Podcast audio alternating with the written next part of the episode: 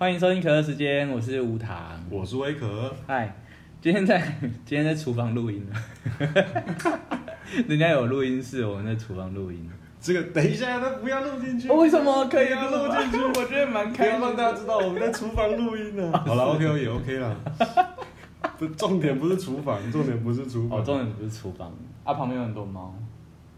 所以等一下可能会有对啊，OK 了它可以出声吧？夜出声。我觉得什么都好。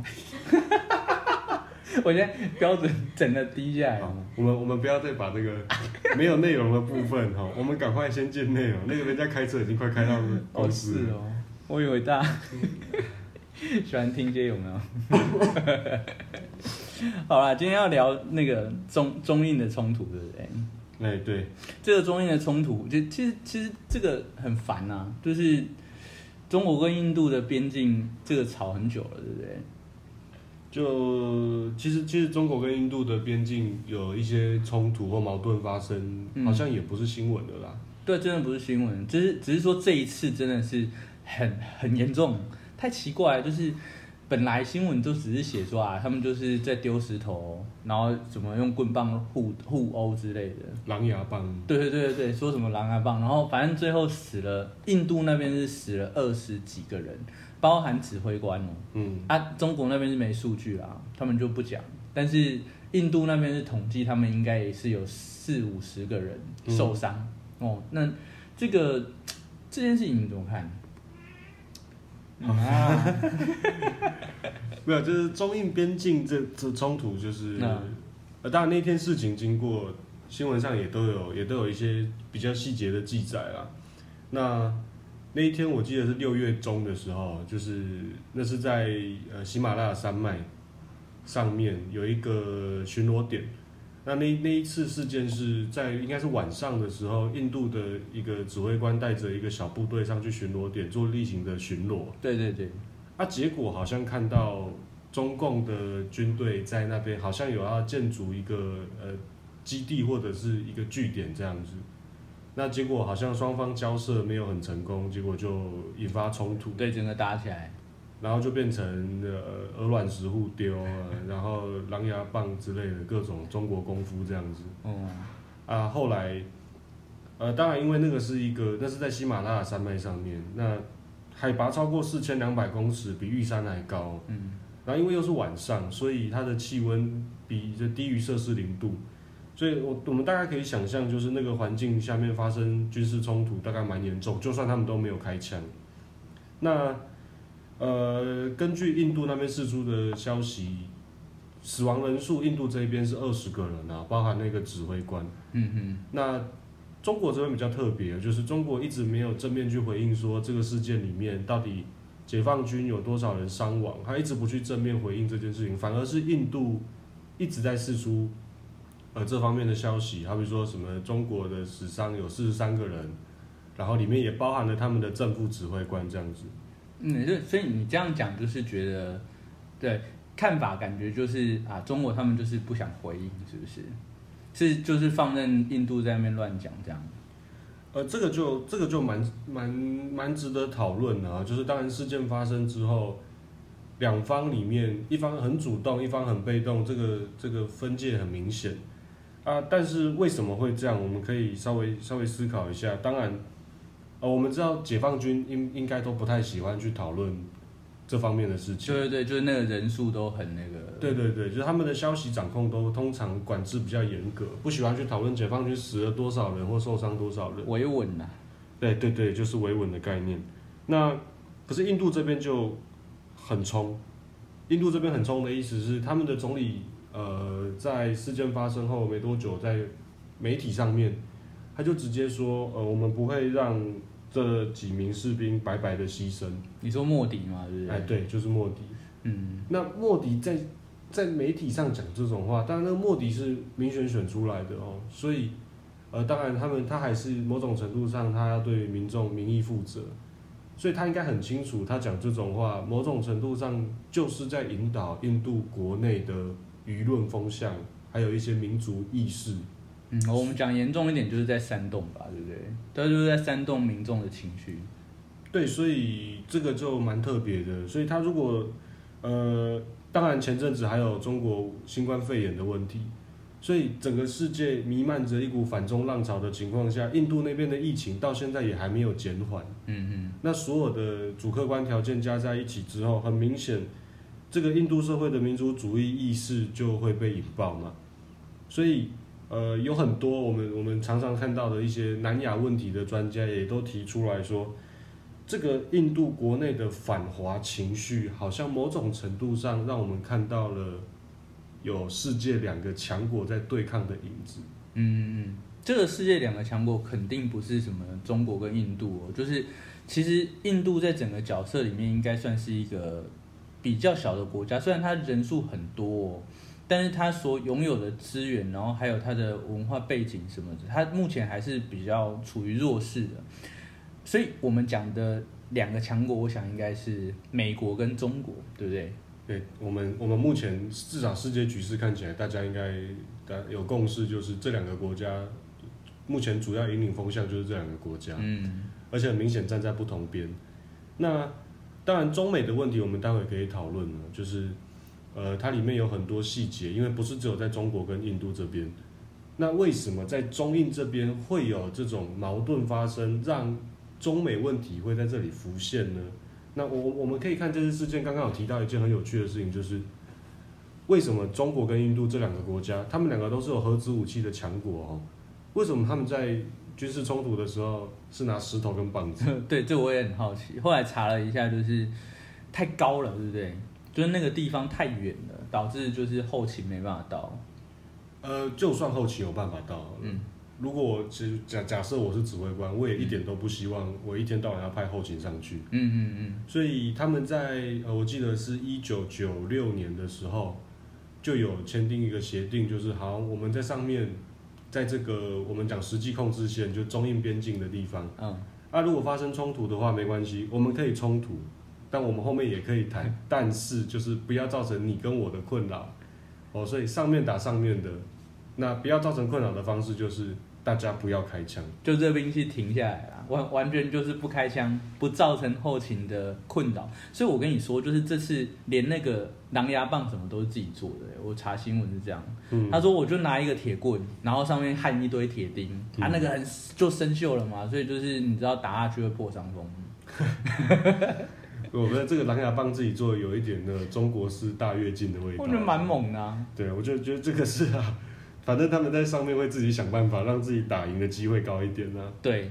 那刚刚有还有提到一件事，就是这个印度这边有二十个人死亡嘛。那从印度这边的消息看起来，中国这边也有四五十个人死亡。那有一件事情也是蛮重要的，就是当然我们知道石头会丢死人，狼牙棒要打人也一定打得死人。嗯，可是还有另外一件事要要要要注意，就是他们其实，在这么高的海拔、这种环境工的这种环境发生冲突，其实有一些人根本不是被打死的，哦，有一些人根本就是我们很很可以想象，他说不定被推落山谷，哦，对对对对啊对，就掉下去就对冻死。就失温。哦哦，哦。所以其实我们大家可以想象，第一个那个画面真的很荒谬啊，啊，在第二个那个真的也是也是也是蛮惨的。嗯，那这个说到这个边境，真的是，其实其实蛮多地方不懂的哦，就是中印到底是为什么一直要在这个地方打架？难道是因为就是边境不是很不是很确定，是不是？通常如果在边境打架的话，好，比如说呃钓鱼台，那大家都说那边是有有就是我们的嘛，哦，就是日本说日本的，然后我们说我们的，然后中国说中国的，那那所以这边也有类似的状况。那这个问题其实就也是一个很有趣的问题啊，因为中印边境会一直有冲突，当然它一定有结构性因素，还有一些历史性的因素。它、这个因素其实跟我们国家有一点关系。嗯啊，如果我们我们真的拉到最早以前哦，就是呃十九世纪的时候，印度那个时候还是英国的殖民地嘛，那时候是大呃大大英国大帝国主义在扩张的时候，所以这个英属印度在那个时候其实蛮强势的。嗯那十九世纪的时候，一开始像我们讲的中印三线里面，呃，很有名的中印三线，第一条线就叫 Johnson Line。Johnson Line 什么东西？就是十九世纪的时候，英国有一个，呃，也可能是探险家，或者是反正他是印度测绘局里面请的一个外聘员工。啊，这个人他在印度跟中国的边境这里画了一条线，哦，定出了中国跟印度之间的边界线。啊，这条线就是呃历史上蛮有名的一个中国跟印度之间边界边境的一个依据。那后来到大概十九世纪末的时候，嗯，这个大家就应该有听过了，就是在一八九几年的时候啊，大家知道，呃，中华民国是一九一一九一一。一九一一，反正就是一九一二是元年，哦元年，所以一嗯九一一是革命成功嘛。对对对对对，所以一八九几年那个时候，清朝已经去一半了，就是它大概国内政局也不是很稳定，所以在那个时候有一件很很诡异的事，就是英国驻大清国的公使，当时的中国是大清国，英国驻大清国的公使呢，他提了一个案子，就是。呃，他向呃大清国的官方说，哦，可能中印边境这里有哪一块土地，他可能想要做什么样的开发，所以他竟然就递了一个案子说，他希望这个土地可以直接让给当时的印度。这这真的是很嚣张哎，就是这种这种这种说法，这个你把这一个东西给了印度，就是你对当时的清朝有什么好处？哎，应该说，呃，这个已经不是好不好处的问题，对吧？就是完全就是在吃豆腐哎。对，很荒谬啊。对啊，很荒谬。就是理论上协议是说，就是两边应该都要有好处，我才去签这个协议。但是这个明显就是哦，吃豆腐，吃 吃豆腐，吃豆腐。吃豆腐吃到不行了，对不对？对，所以我们我们如果拿到现在这个这个我们现在的社会来看，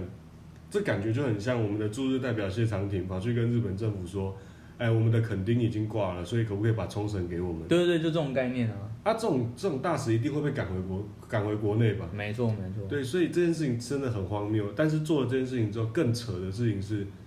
清朝那时候在国内太混乱，嗯，所以他的回应是什么呢？他的回应就是没有回应，就不回了，当当没这件事。对，就已读不回。已读有已读可能有吧，我猜可能哦，说不定根本没读到啦，对说不定谁搞？不好，嗯，那反正最后就是英国很勇敢的做了一个很很很失礼的要求，嗯，他发现对方竟然没有生气气，嗯啊，这个时候英国就认为清朝默认了这个提案，这这个就是误会的源头，对不对？因为有一边是觉得啊，我就没看，我也没回，那这样就不算。然后另外一边是觉得哦，那你没回，那就算默认。哎，对，所以这个这个真的是，其实我觉得国界真的是不能这样做，但是那时候太混乱了嘛。没有国界，当然不要说国界，就是包括就是你家的土地也不能这样子做，就是没有没有人这样子谈的哦、哎呀，对啦，很没诚信的说法所。以所以所以所以 啊，有人有人赞同，有猫赞同这件事情，他超级赞同。好，所以呃这件事情算是一个埋下了一个小种子。那当然后面就是因为整个清朝已经后面就面临崩溃了嘛。那那个时候大概在清朝最后，因为我们刚刚讲一九一一年辛亥革命成功，嗯嗯嗯，那一九一零年严格来说就清朝的最后一年。那那个时候，那个时候当然国内很混乱。那清朝那时候做了一件事情，就是呃，因为在中国跟印度边界这个地方刚好接到西藏这个位置。嗯，那西藏人哦，因为民族的差异，还有一些文化的关系，所以他一直不觉得自己是中国的一部分呢、对，这个到现在也是一个问题。对对对，所以他们以后再聊，一直想要独立嘛。嗯，啊，当然你看到清朝快挂了，你当然就趁机就宣布独立。对对对对对，那清朝当然遇到这种事情，他没办法，他就派军队直接攻入西藏，然后直接把这个像那当时的呃达赖喇嘛就逃亡，逃亡到印度去了。对就躲了。对，那这当然这是一个清朝末年非常混乱的情况。结果隔了一年，辛亥革命成功，中国代表已经不是清朝了，中国代表变成孙中山的中华民国。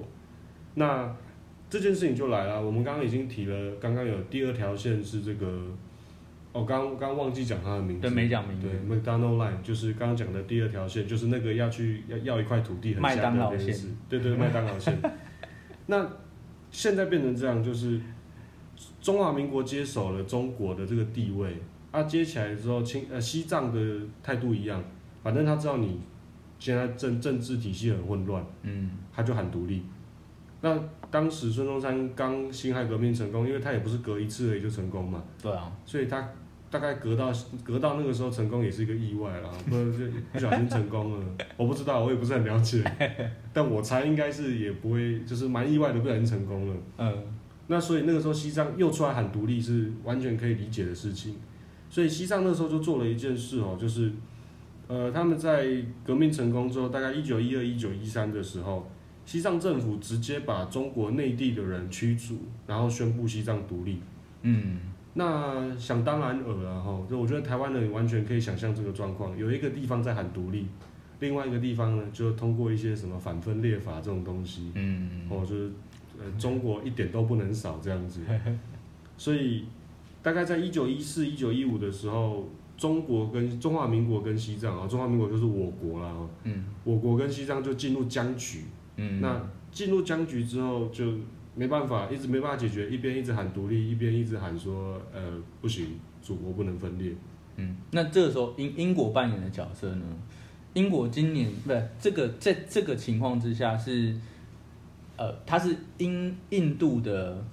所属国嘛，对不对？对，它算是，它就是印度了。对，它对，应该这应该说印度就是英属印度，嗯，所以这个时候英属印度跑出来说了什么事情？那个时候英属印度就是，我我们当然可以可以理解，那时候帝国主义有有已经到帝国主义的末端了。嗯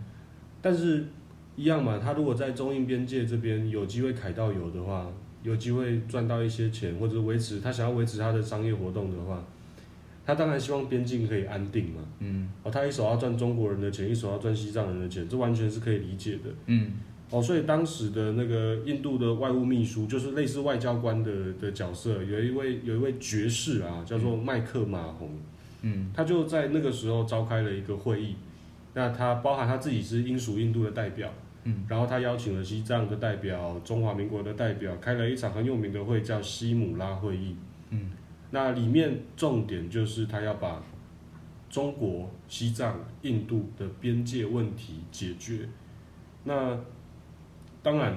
中国有它的立场，哦，我国有我国的立场，嗯，那西藏有西藏的立场，那当时的英国就提出了一些解决方案。就是这个这个人很有名吧，麦麦克马洪。最应该说我们刚刚讲的就是那三条线里面最有名的线就是由他命名的啊，就是麦克马洪线。麦克马洪线画在哪边？麦克马洪线其实指的是呃，目前就是中印边境的这条线，就是嗯西藏跟印度之间的这条线。那这条线画出来，为什么会出现争议哦？最最好笑的就是这场西姆拉会议。嗯西姆拉会议开会，当然它是一个很复杂的三个国家的会议，所以它不会在几个小时或几天内就完成。那他们在协商的过程中嘞，呃，英国代表就是我们刚刚讲的麦克马洪爵士，他私底下找了西藏代表过来哦，达成了一个密约。这个密约的内容是说，好，英国承诺他会在会议里面协助西藏这边从中华民国独立出来。那条件就是。呃，西藏这边在独立之后，他必须要接受一条由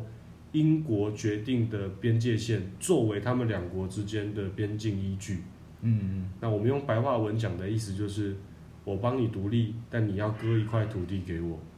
你看这真的简单来说对，就是这真的很乱嘛，就是就是呃，印度去跟西藏谈，然后画出一条线，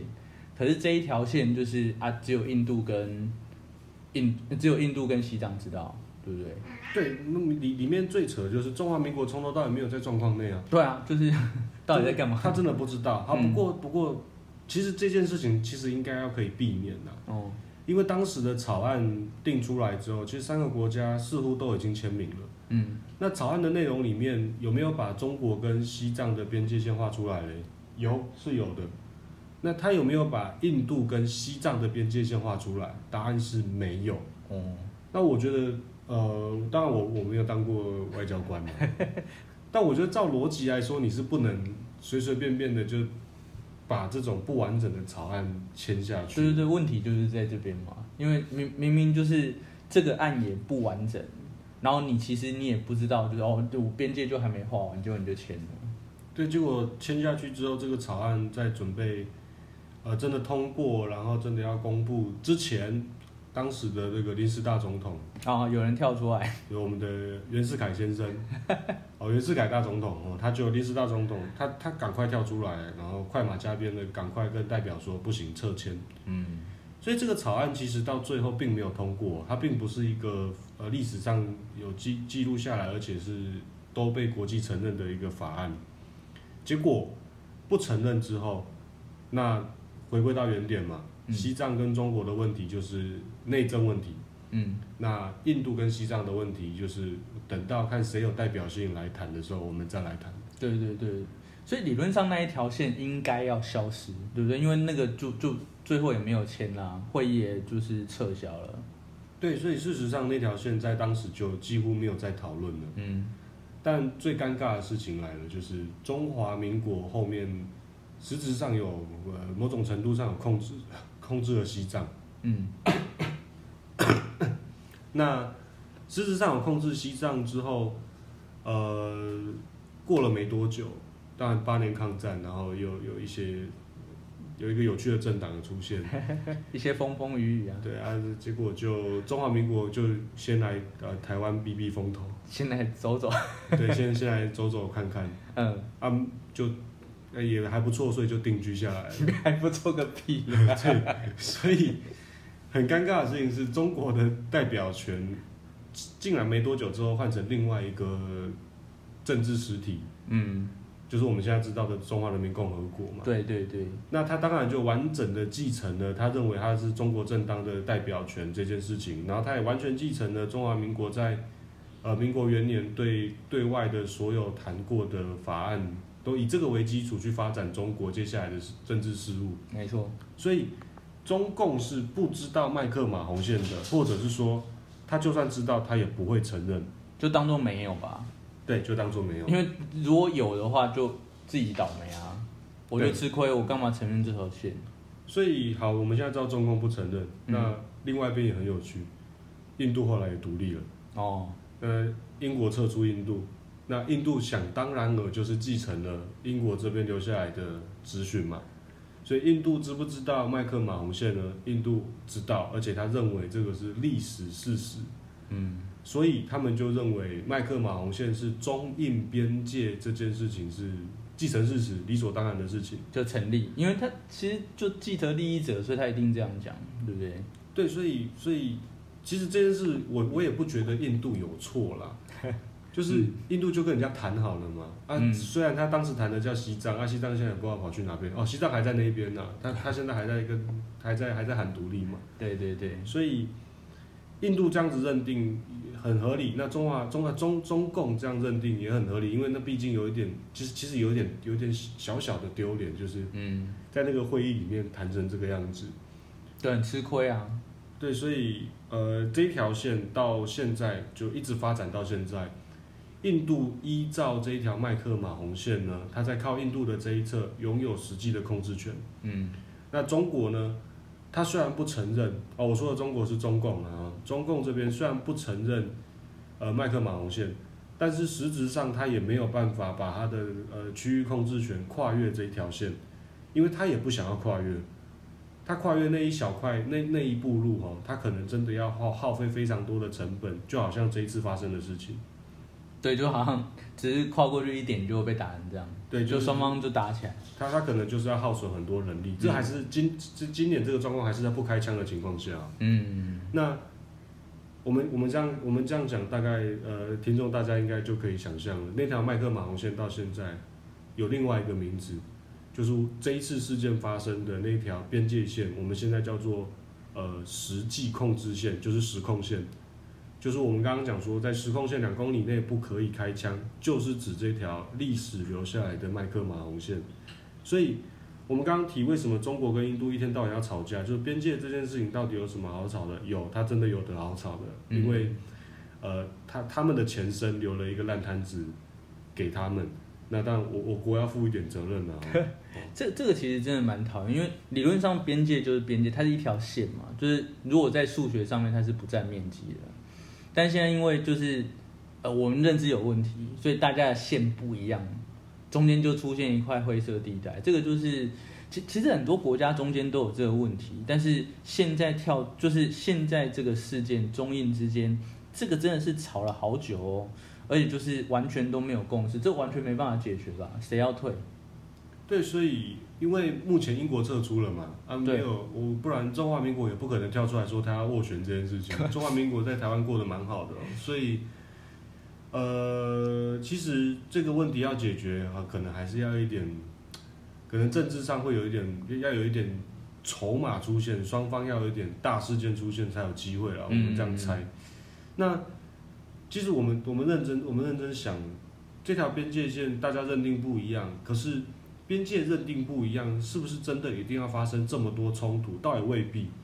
就好像呃我们的钓鱼台，或者是我们的呃南沙群岛，我们的太平岛，我们的认定也不一样，可是它并没有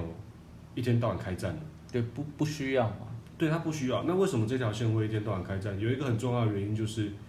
当初麦克马洪定这条线的时候，嗯，他并没有依照地理的边界去做这条线的规划。哎、这个这个就很有问题，就是理论上，呃，地理分界是不能切到河的，对不对？对，就你切断河，那上游跟下游就是就就分开了对对对，这个就真的有的吵。对，所以当然因为这条线被很多河流穿越，不不只是一两条，可能有五六条、五六七条都有，所以印度跟中国就留下很多冲突的机会啊。这大概可以稍微解释一下为什么中印会嗯会发生这么长时间的的冲突。那呃，我们现在可以知道的事情就是，这个麦克马洪线的历史历史过程是这样。那这次的边境冲突就是在这条时空线的范围。那中国说印度跨越了这条线挑起事端，然后印度说中国对于这个河谷就是发生事故的这个河谷的主权认知并不符合事实。那这种问题，反正台湾人大概很清楚了，这种问题 非常懂吧非常难，大概很难找到一个正确答案。嗯所以我们可以反过来讨论一下，就是这个问题如果没有办法真的被解决的话，嗯我们从两方的呃反应，事情发生之后的反应，可以稍微看一下，嗯到底呃舆论风向是比较支持中国，还是比较支持印度？嗯，应应该这样讲，就是理论上，如果也那么多年了都找不到正确答案，这个时候是不应该打起来。就算打起来，也不应该闹成事件；就算闹成事件，也不应该是国际事件嘛。概概念大概是这样子，所以只要去看哦，就是这一次到底谁比较吵，就是谁一直提出就是啊，我今天啊死伤惨重啊，或是我把对方打得怎么样啊，就是谁一直在发新闻，就是争端争端冲突的制造者嘛。对，嗯所以在边界问题上面，呃，我们我们可以从很多新闻或者是评论上面看到，印度在中国跟中印之间的关系上啊，一直都是比较比较冲动的那一方。对，那当然，它有它的历史性因素，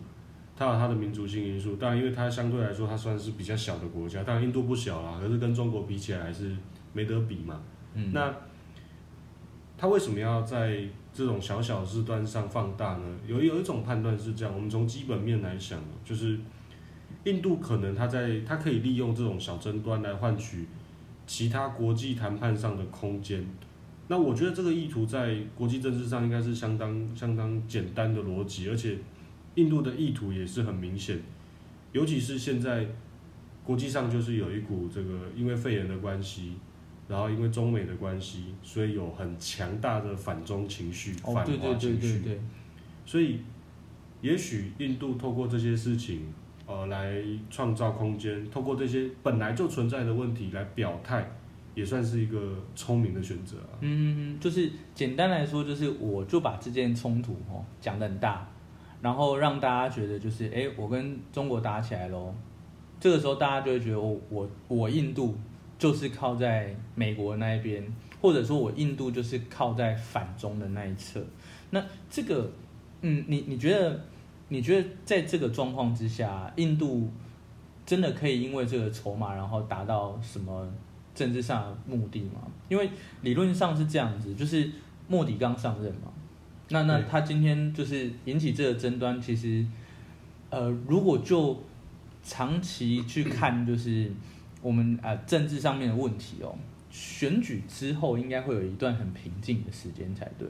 就是反正我然后我就连任成功啊，不然我就选上了，我选上我不应该去引起这个冲突才对，你觉得呢？对，所以呃，莫迪为什么要这样做？哦，嗯这个当然要从筹码面来谈，他到底想要透过这个这个动作来来换换到什么东西？嗯这件事我们我们还是得讨论，因为莫迪的动作实在太大了。我们先看中国这边，他在事件发生之后，他真的是首先，我们先我们先很肯定一个事实啊，就是中共是呃民意起家的，虽然它不是民主国家，嗯，但是它操控呃人民或者是操控这个舆论风向的能力，绝对毋庸置疑嘛。所以他在掌控言论、行说民族主义的这这这件这个手腕、这个手段，绝对不是印度可以比拟的高度。嗯嗯嗯那为什么中国在中国的国内对于呃印度相对保守的态度这样子比较起来，为什么他他不要这样做？我们可以很明显的看到，中国在基本方向上，他就不愿意在这个议题上大做文章，甚至我们现在知道，在事件发生没多久之后，中国这边俘虏的印度呃官兵，我觉得他很快就放回去，很快就放回去。对对对对，很快就放回去，甚至目前最新的发展就是中印这边有和谈会议要出现。嗯，你曾几何时看到中国跟其他国家发生国际冲突的时候，好坐下来谈，他要跟你坐下来谈呢？各位，嗯中国的发言人是什么耿爽这样子的人呢？他要跟你坐下来谈，所以嗯呃，当然这个这个很明显，中国的大方向就是不想要跟你起冲突。嗯嗯嗯那刚刚提到莫迪的的行为，到底需不需要去做这件事情？嗯我们可以用一个很简单、大家很熟悉的例子，就是蔡英文总统。蔡总统大概在呃去年吧，嗯去还是今年？哎、今年，嗯今年拿了八百多万票，历史新高的票数嘛。嗯，那当然，他的对手也也不错啦，拿了 哪有不五拿了五百多万，虽然比例上相对低，可是也不差的啦。OK 啦 OK，所以，呃，莫迪他莫迪莫迪他现在做这件事情，就好像蔡英文在选上第二任总统之后，你有看到他对中国发出任何很强 很强硬的措辞吗？嗯，理理论上是就是不管是和呃就是情跟理方面都一样嘛，就是你不需要去做这件事情啊，我就选上了啊。选上了，然后我我挑起这个争端，其实是没有意义。我们这样讲会被台派会不会台派骂死啊？呃就是不不不，直接打成中共同路人。没有，我觉得这个这个不管你是不是台派啊，嗯我想大家都认同，蔡英文他可以拿到八百一十七万票，不是因为他在内政上做到历史级别的高度。嗯，但我没有说他做的不好，因为我怕被台派骂。哦，但是他 一拿这么，定会被骂。但是他拿到这么高的票数，有很大的成分是因为国家安全因素。对，没错啊。那呃刚好对手又也是国家安全因素嘛。嗯，好，所以不要，所以我们不能再谈这个。所以 两边都得罪。直接得罪完。不，这个但是这个概念很单纯啊，就是就是我今天如果如果去挑起争端啊，在这个时间点本来就是没有好处嘛，所以莫迪就是跳回来莫迪这个角色就也一样，他现在他就刚赢刚赢了，我要挑起这个争端是要干嘛？对，所以呃，我自己的判断，嗯我自己直接看莫迪目前的操作，我会觉得莫迪他有点操作过当了。那嗯我我我会有这种想法。第一个，我们刚刚讲的就是他现在的角色，他连任成功，他根本不需要做这件事情，他他没有什么好处了，利不会大于弊啊。那再来就是这个时间上，如果呃你要换到你要换到什么筹码的话，首先你你就不是中美之间的主角嘛。嗯你不是真正那两个强国，你现在在做的事情可能根本不是在帮你换空间，你只是在增加中国跟美国之间各自可以拿来谈判的工具而已。所以，呃，像那个有一句很有名的话，就是那个新加坡前总理李光耀说的一一句俗谚，就是什么两只大象的时候，哦两只大象打架的时候，底下的草会倒霉。对，啊，后面那个你觉得？你自己讲，我知道这句俗谚。后面就是他说两只大象在在恩爱的时候，嗯，底下的小草呃会更惨。对，这很有画面嘛，就是本来就对很有画面，就是假设我是草，我也不希望他们这样。对，所以印度很明显它不会是大象，嗯印度是草。所以大象就是中美啊，我们这样会不会连印度人都得罪？就全部啊。好了，算了，来不及了。所以，好，所以从这个逻辑来看，他帮中国和美国制造创造谈判筹码。嗯，那对他本身呢，他自己可能他自己的那个灰色地带那个空间就就消失了。嗯，所以从筹码面上讨论印度的印度的作为，当然我真的不是很懂啦。嗯那目前看起来，他他有没有在修正？其实是有的哦、印度目前目前看起来，他莫迪在在新闻上的发言，他也还是有在做一点修正。对，他不像是一开始说这个，我们会让这这二十个人不会让他们白白牺牲，一开始很强硬，那现在慢慢的有稍微修正回来一些些，有在收啦。对，有在收一些，他有发现自己有点问题了吧？就太过了啊。对，就有有点太太冲了。对对对，那反过来说，筹码面的部分，中共这边其实也也必须要讨论，就是反中浪潮下，你觉得这件事情对他对他他为什么要这样反应？你说对印度还是对中国？对中国来说，他这样子反应，不，这个这个想法就很简单，就是反正就全世界就已经在讨厌我啊，如果又因为这条边境线，然后哎对方死了二十几个人就被他吵起来，然后我又很强硬的去回应的话，这样大家就是会觉得真的中国就是一个很霸道的政权，就是没有说他不霸道哦，只是说他就是他不应该，他不应该再去做任何事情去强化这个形象嘛，对不对？在反中浪潮里面，呃，他应该低调，而且就是其实低调对他来讲，如果这如果这是一个赛局，低调肯定是最好的选择。对，所以大概呃，从从从我们刚刚这样讨论听起来，因为中国本身在世界上，它就是我们认定的就是两强之其中之一嘛，嗯，所以呃，为什么它它可以有这个本钱低调？就是它它很明显，它有经济上的硬实力，它它不需要去换筹码，它它今天不用去讨论说它它想要多少筹码可以换到多少东西，它是不需要筹码的那个那个角色。对，那再来，我们可以就是刚刚提到的中美对立的部分，我们我们可以再简单的讲，中印之间的争议会引发这么多讨论，也许根本就跟印度无关了、背后其实就是中国跟美国在很多细节上操作的关系，所以。呃，中国到底需不需要对中印问题有这么多的要要施很多力气？当然是不用，所以反而这一次中国的反应当然有点反常，就是国际上摆这么软，不像是中国的习惯，所以这个他这次有这个行为，我们大概还可以接受。就因为第一个他不需要筹码，他有硬实力；那第二个他要对付的人根本不是印度，他要对付的人叫做美国。嗯嗯嗯，那所以呃，刚刚提到印度总理目前在新闻上的谈话已经开始收敛了嘛，像他他前前前一阵子有提到。呃，印度士兵已经让这个打印度领土主义的人付出代价。乍听之下好像还是很凶，嗯，可是某种程度上好像有在安抚这些被他被他怂恿、被他煽动起来的人民，告诉他们说：“哎、其实我们已经已经赢了，对其实就算收个尾啦。就其实其实像你文章里面写的就很不错，就是他现在印度就算真的拿了一堆筹码，好了，事实上他也不会是最后赢的人。好，假设大家想象一下，假设你今天到赌场，你就是那个进去赌的人，然后你换了一堆筹码，最终你就算真的赢喽，请问你是真的最后的赢家吗？不是嘛？就是最后当庄的人才是赢家啊！当庄的人是什么人？就是不需要筹码的人才是赢家。所以就像你刚刚讲的，就是啊，我中国、美国啊，我就不需要筹码。你印度在那边吵，就是其实都是小事嘛。对，所以目前看起来，原原本想要吵架的人，原本呃很生气的人，现在收了，收了，哎现在收了嗯，啊，但他嘴巴上还是继续说：“哎、我们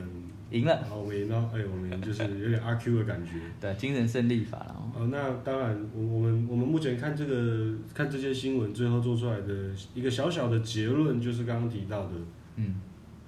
不需要筹码的那一方才有可能作为最后的赢家。对，对，那当然，我们在我们在整个国际形势里面，我们我们不是中国，哎，我们，哎，我们对啦，我们是中国，你直接得罪 中华民国派。呃，，就是，呃，就是，反正我们我们不是这个世界两强在打架的那两强，嗯，所以我们不是大象，我们一样也是小草。嗯。那也许从印度的这个世界里面，我们就也可以稍微推论一下，我们应该要怎么做，或者是呃，应该要采取在哪些事件上要哪些事件上要强烈一点、强硬一点，哪些事件上也许我们可以就不要说话，嗯，才可以换到最多的利益，才有机会让我们在扮演需要筹码的这个角色里面，有可能最后站在赢的这一边。嗯，所以老实说，就是大家在看国际事件的时候，应该要去往这个方向想，就是大家不是说啊，我今天就是被情绪带着走啊，我就是讨厌某个国家，我就是一定要靠在哪一边。如果被这些情绪带着走的话，哦，就是你很容易误判情势嘛。对，对对对，所以大家也不要去看政府说啊，我今天奇怪，为什么政府今天做这个决定啊？他是不不要玩了，是不是？还是说为什么今天政府做这个决定啊？他是很想要冲，是不是？就其实就都只是在算，对吗？都是一个手段的。对，都是手段啊！你也其实你也不知道他在算什么，但是我觉得，我觉得大家都有各自的立场啦。那像这次莫迪就是做太过了，他就收嘛。那其实国际事件都是这样啊，一步一步做修正，恐怖平衡啊。你看每一件事情都是这样子。对，所以、嗯呃，我我们大致上，我们大致上中国跟印度的问题讨论到这一边，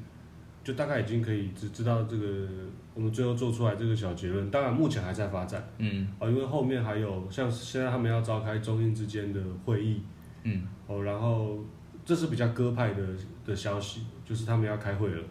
那当然还有比较鹰派的消息，就是说、呃、军队又开始进驻了，然后谁又开始派兵，谁又开始派兵，然后这个莫迪又开始调皮了，嗯，然后三峡大坝要崩了，哎，三峡大坝好像跟这没这关系，不要乱类似这种的，就是比较鸽派的消息这样子。那后面的发展还是得观察。那、嗯但是我我觉得我们的原原则最后讨出来这个小国的小草的原则还是一样啊，嗯就是我们要创造空间，然后我们要呃想办法在两强之间，呃，让我们有机会最后站在赢的那一方。嗯顺便聊聊，就是我们为什么跟来跟大家谈这个、就是我们其实初衷就是希望大家用一个比较理性的角度去看，就像刚刚讲的，就是其实不是每件事情被情都都被情绪带走，也不是说你每件事情都一定要我就是站某一个立场，然后去思考某一件事情，这样子是很容易偏颇的。那我们会持续做这件事情，那怎么样去跟大家做沟通呢？我们是两个两条两条手段，对不对？就是 两条对两条两个手段了哦。就是第一个就是我们希望在空中 讲空中很老哦，对，啊，不过也是在空中。对对对对，我们在云端好不好？我们在云端 跟大家聊聊天。那这是一个，所以我们会在 p o c k e t 持持续的哈去